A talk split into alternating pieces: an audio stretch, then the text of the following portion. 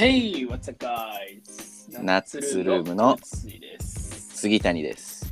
よろしくお願いしちょっとなんます。かね、すごい今ずれちゃってますけど。ちょっとずれちゃっってますけど、まあまあまあまあ、いいんじゃないですか、もう最初なんでね。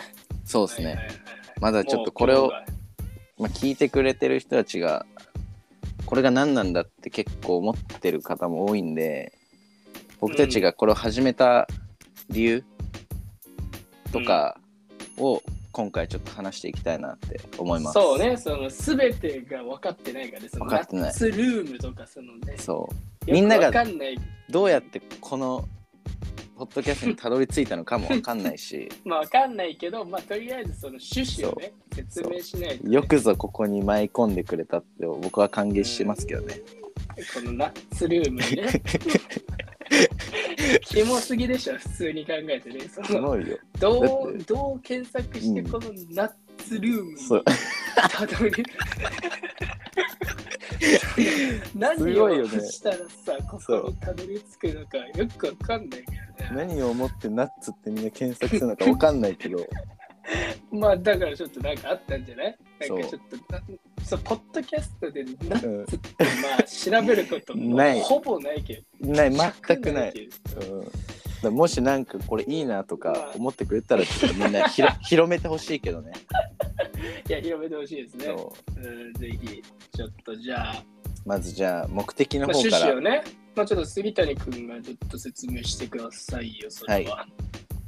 はい今喋ってるのが杉谷なんですけど、始めた目的が3つあって、うんまあ、1つ目が今こう大学生なんですけど、まあ、何か始めたかったっていうので、まあ何始めたらいいか分かんなくて、で結構もう最近だと YouTube とか TikTok って流行ってるじゃないですか。はいはいはいはい。でもそこの波になんか乗るのもちょっと抵抗まだあってまあ、顔をさらすとかもいろいろあるし何を配信していけばいいかっていうのが分かんないんでまずこの音声メディアっていうので敷居がかまあなり低かったので当にそちょっとした雑談の延長みたいなことよね。うまあそうだ普ね段やってる雑談を、まあ、みんなに、まあ、ラジオみたいなことだよね。そうそうそうそうそうで普段僕も結構聞くんでうんうんうん。なんかその感覚であの結構敷居も低くなんか手に取りやすいメディアの一つだったっていうのが一つ目の理由ですね。いや、まあ、そのなんかちょっと敷居って言葉すごい何回か使ってるけど、いやしちょっとちょっとそのカンペが、カンペがちょっと垣間見える言葉ですけど、あんまりその敷居とかあんま言わないからね。やめてください。用意してるんじゃないかっていう疑惑が。あのね、めちゃくちゃ用意してるよ。そりゃ。それはめちゃくちゃ用意してるよ。言うこと忘れちゃいけないから。うん、俺何にも用意してないのに、お前なんかその、絶対ちゃんとその、作ってるやん。言うな、言うな。頼む、言うな、それは言うな。確かに、まあまあだからそれがね。カンペが脇にあるの、確かに。否めない、否めない。えこれがどんどん慣れていけば、もしかしたらなくなるかもしーれない。うんで、まあ、あと2つ目の理由が、ちょっと今後、はいはいこの後多分、臼井の方から、まあ、お話まあがちょっとあると思うんですけど、まあ、今、彼、うん。海外、アメリカにいるんですよ。はいはいはいはいはい。でまあそこの生活どうなってんのかなっていうのが気になってで自分自身留学ね。そう。で自分自身まだ留学したことなくて結構そこに対する疑問とかもいろいろあるんでそれをちょっと直接、まあ、聞けたらいいなっていうことで今回この臼井をパートナーにしてやってみまいやした、ー、これはね、面白いトピックだと思いますよ、本当に。うん、どうどうだった最初？聞いた時誘われた時。あ、何このポッドキャストに？そいや、なんかまあ、もともと俺もなんかそういう配信とか、うん。SNS みたいなのはもうめっちゃ興味あって、う、うん。今までも何回かトライしたことあったから、もう全然別に抵抗はなかったし、うん。なんなら発信していきたいなっていう方が強かったから、むしろなんか誘われた時は、おいいじゃんみたいなね、おー確かに。感じであってね。まあ、あとだからその、こう、どういう海外の生活ってどんななんっていうのはやっぱね、うん、こう紹介したいところでもあるから、やっぱ臼井君の中でも何かこう日々向こうに行ってから発見することだったりっていういやーもうのもあると日々、思うから。そうよ、日々。そう。ちょっとそういうのをもう俺だけじゃなく、まあ、僕だけ聞いてもいいんですけどなんかもっとみんなに知ってもらえたら、まあそうね。このリアルとかを。いいことだよね。そう。いうん。言ったらもう最新なんでその今までもそういう方たちっていると思うんですけど、まあ、常にそういうのってアップデートされると思うんで、彼が最新です、2022年版ね。そうそうそうそうそうそう。でまあ次3つ目の理由でいくと、はいはいはい。単純にこの臼井君と話したかったっていうのが。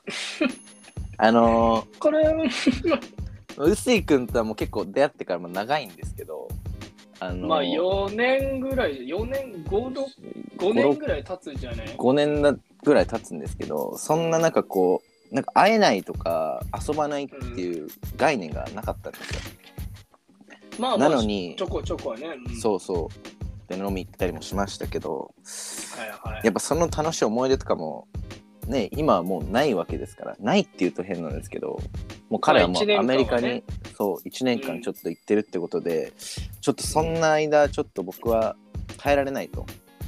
はいはい。なんでちょっと話す機会が欲しいってことでちょっとこのポッドキャストこの大きな3つの理由でちょっと僕は始めたっていうのが。3つ目弱いけどね。いや3つえなんならなんなら3つ目が2ぐらいこの大きな3つの理由の中いやでだからその3つ目は別に別にここじゃなくてもできるからね。いやまあ LINE そうそうなんだけど。いやななんで好きかって言ったらまあそれはもう薄いからおもろいからなんですよ。これやっぱみんなに知ってもらいたいっていうのもあるし。キモいよ今。だからその 成人男性2人のそのまずナッツルームっていうのに入ってさ こいつらどんなんやってんのっていうのをクリックしたらさうっすいはおもろいから俺は好きだからみたい確かにな確かに。ほちょっとなんかそのホモルームの匂いが。もう解明？漂ってきて解明の危機。確かに。早いね。確かに。だからまあ僕まあまあはそのまあ3つね。何か始めたかったのと海外の生活どうなってんのかでまあ単純に臼井君と話したかってこの3つの大きな理由で僕はこのポッドキャストを始めました。ちなみに臼井君は,、いやまあ別に俺は誘われたから 具体的なそのなんかこれとか理由はないけどまあ、うん。あるとしたらなんかこのやっぱ海外の生活を皆さんにねあのお届けできればなっていう感じではありますけどね。ああそうかそうか、はいはい。なんかじいゃあやどう、まあ今日のねじゃあトークテーマというかじゃあそれ僕はねあの一応そのこの間なんかやろうってなった時に一個ちょっとその、トピックじゃないけど、うん。まあちょっと考えてて今日話すことね、あまあ、今日話すことはその海外のこう税関と手荷物検査についてことなんよこれもちょっとやっぱ気になるところであるでしょ。やっぱ厳しいみたいなね逆にどういうイメージがある、その税関とその手荷物検査にいややっぱなんか外国人の警備みたいな人がいてすごい硬い表情しながら「なんか What's the purpose of your visit?」みたいな感じで聞かれて、まあまあそうね。うんうんうん。そこでうまく答えられなかったりなんか怪しいことがあると裏に連れてかれてやばいことになんかあるみたいなことでね。そうそうそうそいやだからね、これね、う、うん、あのーこれはまだ実際に起きた話なんですけど、これね、俺が実際に起きた、そのまあ言ったら、俺は実今、その、うん。リトルロックっていうね、どこ？アーアーカンソーっていう州にいるわけよ。アーカンソー州のまあアーカンソー。リトルロックという場所なんですけど、まあそんなに日本ではあの有名じゃない州かもしれないんですけど、まあ真ん中の中間ぐらいなんです。けどね。テキサスとかの近くですね。まあ、アーカンソーなんですけど、うんまあ、そのアーカンソーに行くまでにはですね、そのアトランタっていう州に、州っていうか、まあ、アトランタっていうその場所に行って、空港でこうちょっと変えなきゃいけないですね。っていう、はいはいはいはいまあ、経由があるわけですよ。で、ほうほうほうまあ、その言ったら、まあ、僕、その日本の羽田からまず一旦アーカンアーカンソーじゃなくて、そのアトランタに行って、うんでそこから、まあ、リトルロックに行くっていう感じなんです。まあ、うん羽田なんてね、まあ言ったら日本の空港なんで、もう別にそんな税関とかもね、別に日本人だし、手荷物検査も日本人だし、別にその別に何にも問題なく、そうだよね、さーっと終わって、うん、まあ問題はそのアトランタだったんですよ。はいはいはい。まあ、まずアトランタ着いて、まあ、その僕一人だったんですね。まずこの時点でちょっとまあ怖いというか、怖いよね、まあそのもうだってそこアメリカなわけでしょアトランタは。アメリカの地に一人でまずついてるという、この時点でのちょっと怖さというか、いやいやいやあるでしょ。で、うわー、なんかどうなってんだろう、ここどこだろうみたいな感じで、こうバーってみんなに一応ついてって、うん。うんで、まあ、そのセキュリティの人たちとかが、まあなんかその、まあ良くない表現で言うと、結構その黒人の方が結構多かったんですよ。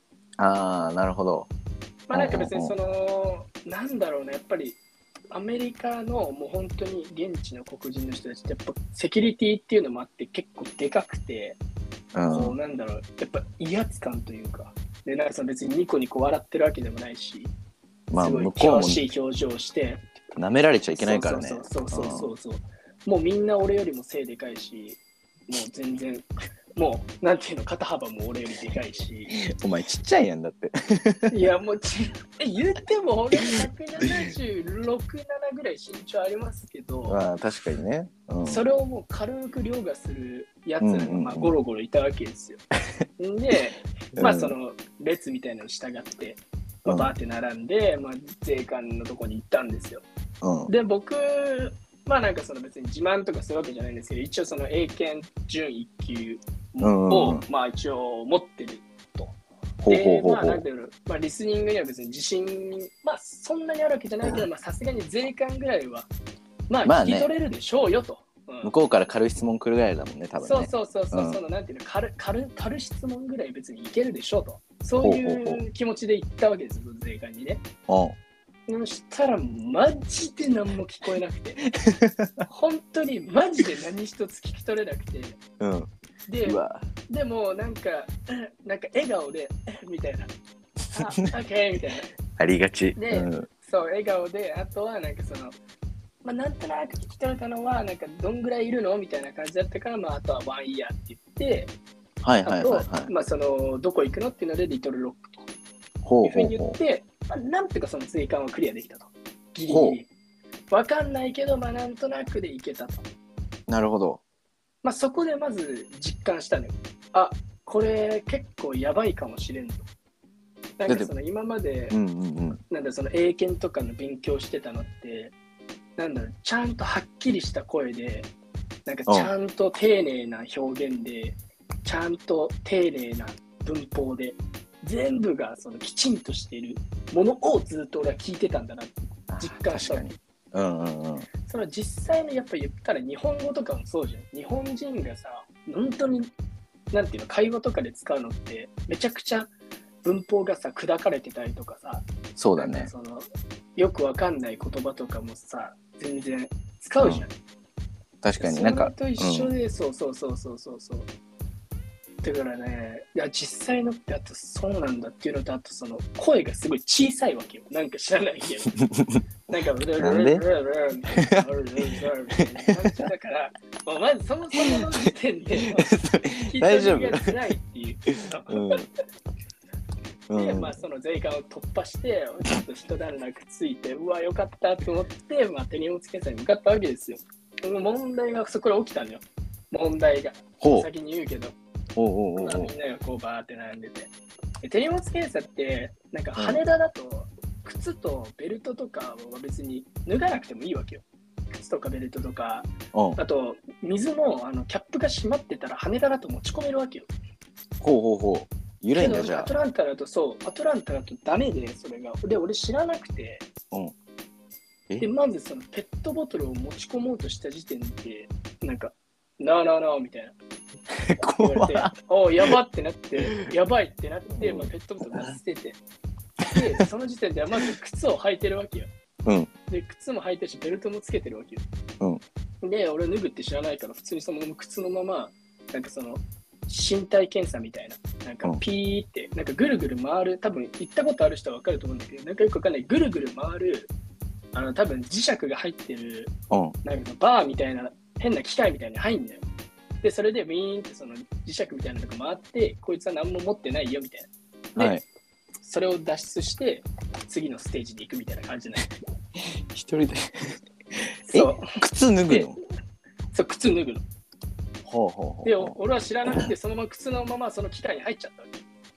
はいはいはいそしたはい。ら、そこにいたそのセキュリティのそのお兄さんが、なんか、めっちゃ高速で、うラうラうラうラうラうラうラって俺に言ってるわけよ。でも俺は何も聞き取れないから、うん、うんみたいな。でも Sorry, what, what? みたいに聞いても、うラうラうラうラうラ Go down! って。最後、Go down! って言ってるの。絶対に。うん、うさ、Go down! って聞こえるわけよ。だからなんか、行けみたいなことじゃん。お前そっち行けって言ってああ、なるほど。Go って言ってるし。そうう、ん Go down! って言われて、だから、その、だから機械から出たわけよ。うんけど、何をすればいいか分かんないし、うん。え、どういうことどういうことでなんで俺 Go down! って言われたんだろうみたいな。で、やばいってなって、うん。もう一回その機械に入ったわけよ。あ、もう一回入ってたの？そう、靴もベルトもつけたまま。うん。そしたらまたなんかその人が、ってあれ言うわけよ。うん。でもなんか分かんないわけよ。でわかんないよ、それ。うん。そう、分かる。Go down! Go down! だけは聞こえない。絶対に。そこだけは何かがまそう、何かが間違ってんだってなって、うん。とりあえず、周りを見ようと思ったら、みんな靴を脱いでることが分かって、あなるほど靴脱がなきゃいけないの、やばいと思って、靴を脱いで、うん。で、そのカートみたいなところにボンって入れて、よし、これで大丈夫だと思って、で、その機械に入ったわけ。で、うんブーンって回って磁石みたいなのが。で出たわけよ。そしたら、その、モニターみたいなのがあるの。その、体の中に何があるかみたいな。体っていうか、まあ、服の中に何があるかみたいな。すごいね。うん。で、そのモニターからすんごいアラームみたいなのが鳴ってるわけ。おい、何ペーペーペーペーって、こいつ持ってます持ってる。るやん、お前。そう、持ってますっていうのがこう鳴ってるけど、ペーペーペーってやって、おい、マジかよみたいな。靴脱いだやんみたいな。うん。な。んだよ、これ、マジかよと思って、またその お兄さんが、Go down! って、バカよみたいまたゴーな、バカよって。思って。でも、でもなんだよっつって、そしたらその人がもうなんかもう、本当にもう半切れみたいな感じだけど、はいはいはい。ベルト、ベルト、ベル。トって言って、ああ、ベルトかってなって、そこで、ああ、やべえやべえ、ベルトのやんなきゃいけないんだって言って、ベルト置いて、もう大丈夫でしょみたいな。もう4回、5回引っかかってるわけよ。う。やばいよ。大丈夫でしょって思って行って、またブーンって回って、で、出たわけ。そまたペーペーペーって、またなんの？またなって、何なんだよ、だって。で、そしたらもうそのお兄さんがマジでブチギレて、いや、なんか切れるよ。俺のうん俺の体をもうなんかバーってめっちゃ触って、ね、なんか他のお兄さんとめっちゃ喋ってるけど、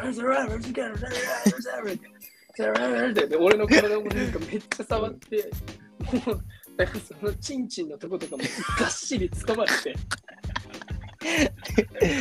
そんなことがあったの？で、ブワーって掴まれて、で、ポケットも全部突っ込まれて、要はなんか持ってないかって。そう、なん。だよみたいなポケットバンって掴まれて、バッて取り出されて、俺一応その替えのあのコンタクト入れてたわけよ。うん。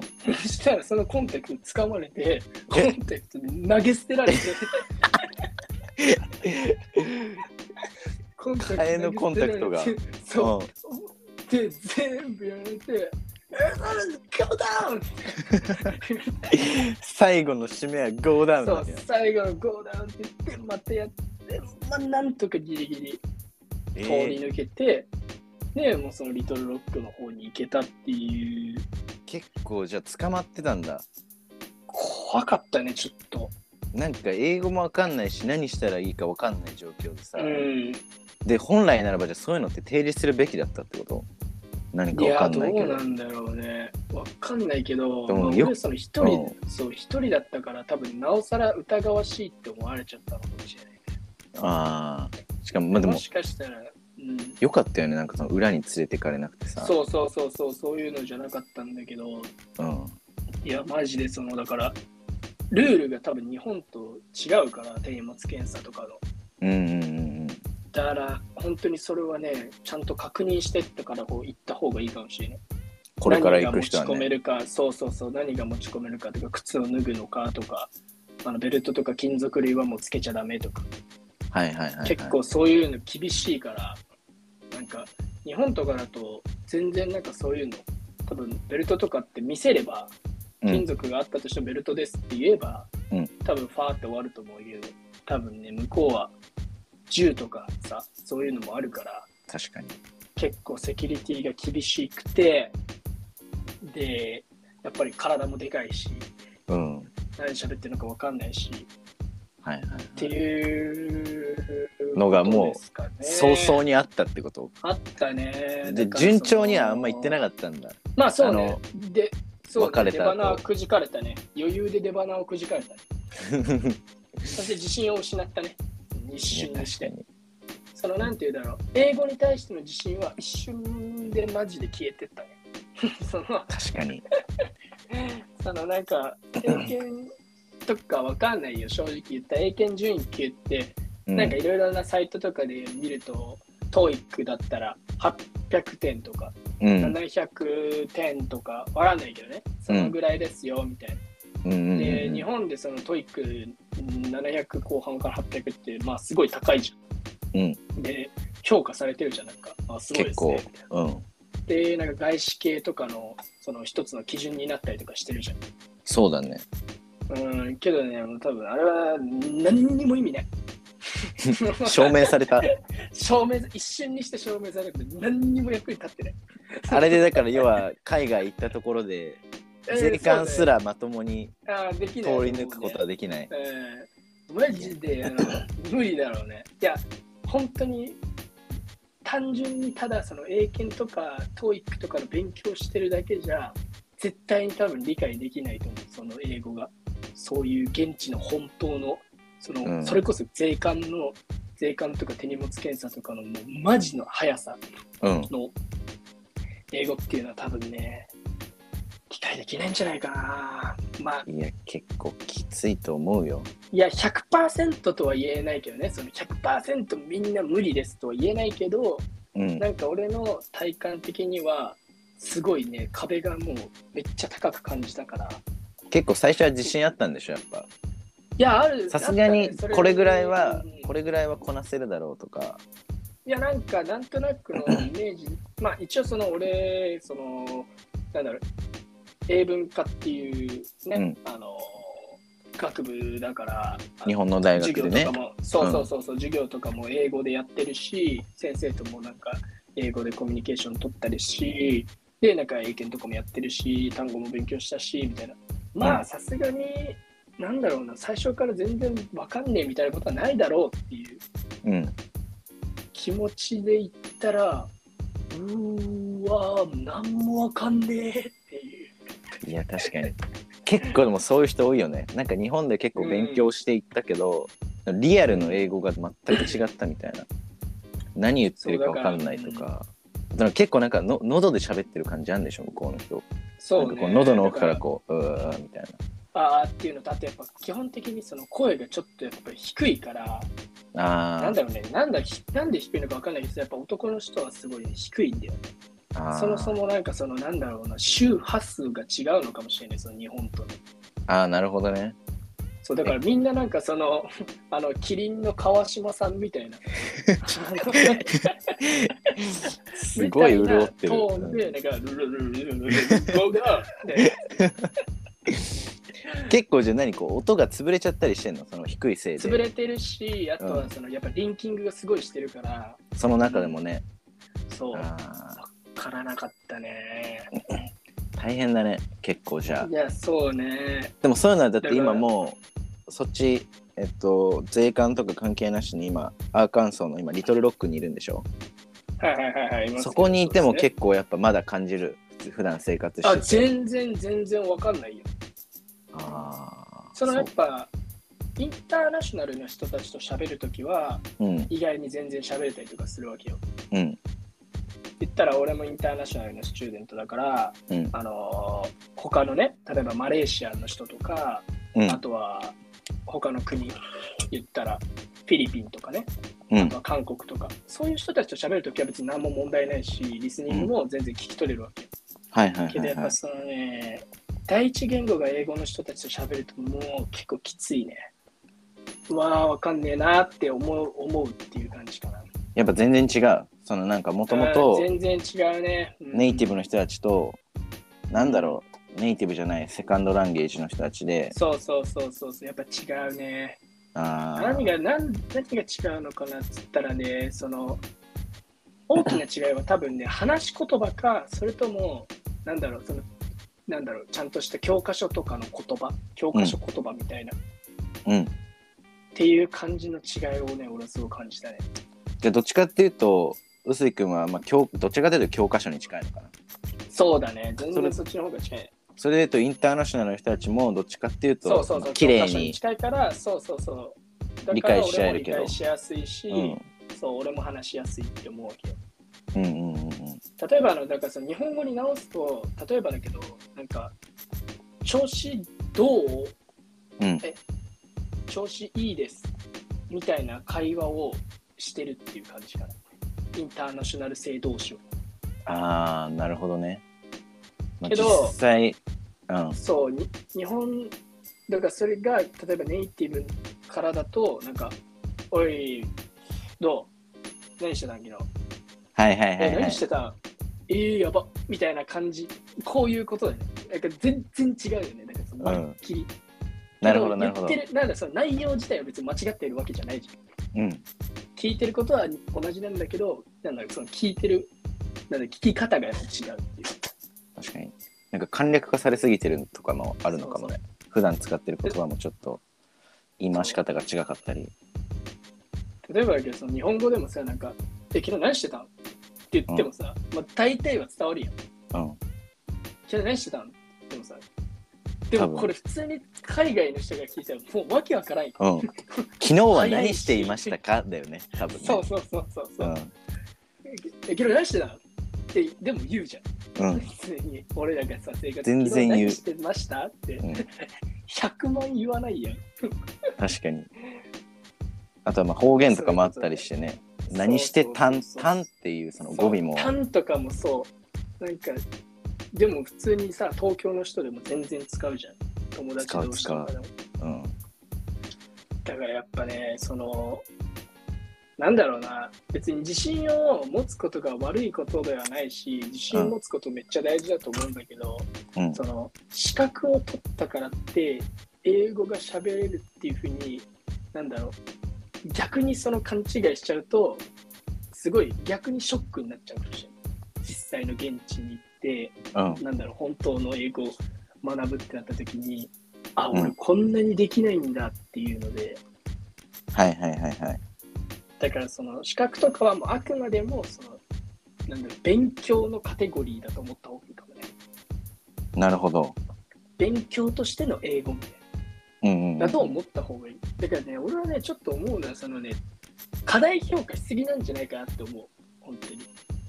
その日本のこの英語試験。そうそうそうそう。そう、なるほどね。言語って言ったらさコミュニケーションを取るのが最終目的なわけじゃん。うん。コミュニケーション取れないのに、なんだろう、そんなさ、資格とかだけできても別に使う意味がないというかさ、うん 別に、なんだろう、そんな全部意味がないってわけじゃないけどさ、言ったら最終的にはやっぱ喋ってさ、現地の人とコミュニケーション取るっていうのが目的なわけ。そうだね。そう、だからちょっとね、そこの考え方みたいなのはね、若干変わったかなと思う。確かに。でも結構多分多いと思うよ日本人の中でも。やっぱ資格だけ取って。そうそうそう。いやに私日本語あ日本語じゃないわ。英語結構できちゃうって思っちゃう人も結構かもでもそれはそれでいいけどまた話すコミュニケーションツールってなるとまた別だよってことだよねそうだからあとはその文法とかさ発音とかそういうのにやっぱこだわってるっていう人が多いからさ。うん。どうしてもやっぱその日本人って結構完璧主義みたいなとこあるじゃん。ありますね。いやそれマジですごいことだと思うし、うん。そういうところそういう性格があるからこそなんかすごい例えばアニメとかもさ大成してるわけじゃん、日本の文化としてさ、素晴らにしいものができてるわけだし全然そこを否定するつもりはないんだけど、その完璧主義がゆえにやっぱそのコミュニケーションっていう分野ではちょっとやっぱりなんだろうな。うんあんまりそれがうまく作用できてない気がする。あれだよね。なんか違う方向に完璧主義を持ち込んじゃうとそうそうそうそうそう。今回のそう。ん、うんうん文法とか単語に力入れすぎて完璧になったところでコミュニケーションは完璧になってない。そうそうそうそう。なんかそれを完璧じゃない方がいいっていうわけじゃないんだけどうん。じゃないんだけどなんだ第一の前提としてはまずは伝わればいいというか伝わることをまずは大前提というか第一に考えてあのー喋ることを意識した方がいいと思うね。なるほどだって。なんかそのこっちついてやっぱ日本の文化とかが好きな人とか結構いるわけよ。ううん。ナルトが好きとかね。うん。アニメとか。そうだね。そう。で、そういうナルトが好きとかの人とかって、やっぱナルトとかから勉強してるから、日本語。おう。あの、なんか、こんにちはだってばよ。とか言うわけよ。痛いんだよ。痛いって言うとあれだな、うん。そう。うんでもさ、別にそれ間違ってるしさ、1000%誰も言わんやん。そんな。こんにちはだってばよ日本人で言ってたら、こいつ気持ち悪いって。やめてあげてやめてあげてうんけど別にさ、海外の人がさ、日本の文化に興味持ってくれて、そうやって頑張って勉強してくれてるんだと思ってさ、すごい嬉しいじゃん。そうだね確かになんか別に、それにそこを例えばさ、いや、こう文法間違ってますよ、だってばよなんてつけないっすよ、普通とかさ、うん誰も注意せんやん。嬉しいやん、逆に。うわ、めっちゃ知ってくれてんだ、うわ、本当になんか、頑張ってるのが伝わってくる。えー、やったーみたいなことやん。確かにそういうことよね。それもだから英語でも同じ考えにすればいいのになって俺は思う。うん頑張って勉強してんだ。え、すごいじゃんっていうふうに。なんでそのなんだろう。ちょっとその欠陥を荒探しじゃないけど、荒を探してそこをなんか重箱の隅をつつくようなね。完璧主義がゆえにねそう、ちょっとそれはね、悲しくなっちゃうね、日本人として。これから臼井君もだからもしかしたら英語とか喋る機会あってさ日本人とかいたらもしかしたらそれ文法間違ってるよとか言われちゃうね。そういうことじゃないってことでしょ？そういうことじゃないのよ。伝わることが大前提だから大事ってこと間違うなんて当たり前なんだから、そんなのもう当たり前なんだから、別にしょうがないことじゃん。言ったらさ、うんどう頑張っても俺らはネイティブになれないわけじゃん。うんうんうん英語の。それに英語圏であの日本語を学んでる人もさ、日本人にはなれないわけじゃん。日本まあ語ネイティブにはなれないわけ。言語って意味だよねうんこれはもうどうしてもしょうがないことなわけじゃん。しょうがないねだからかなり厳しい使われるっていうことになったら、もうそこの時点でもうパーフェクトな。それが最高点という、うん一番上のもう位なのよ。これまたテストだったら別の話で、テストで別に間違えてもみたいなことではない。話すっていう、その一つの分野では、もう伝わるっていうのが、もうそこがもう一番最高点。それが OK なと俺は思うけどね。